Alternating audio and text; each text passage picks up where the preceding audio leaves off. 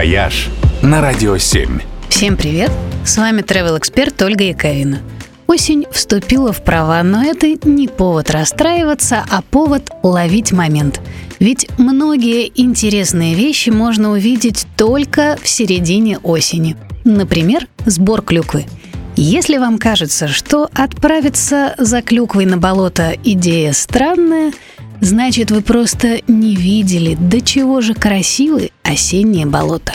Убедиться в этом можно в Полистовском заповеднике в Псковской области. Здесь расположена самая большая болотная система в Европе. Полистовские верховые топи невероятно красивы в любое время года, но особенно в начале осени, когда пустоши окрашиваются во все оттенки карамели, а на золотых кочках – аллеют россыпи клюквы. С сентября заповедник проводит клюкватуры, и это совсем не грязное дело.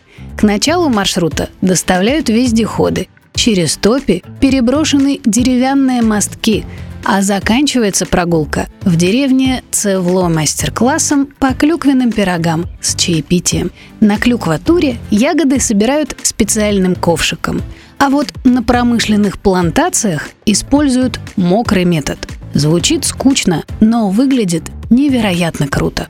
Клюкву выращивают на чеках. Это такие большие поля с системой дамб и каналов.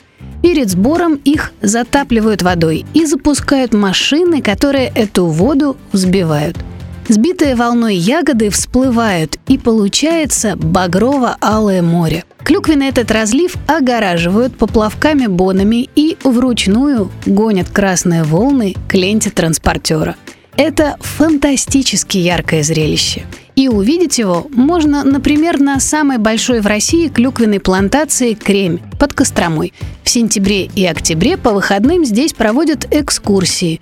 Можно даже лично принять участие в сборе урожая. С кислой миной точно не уйдете.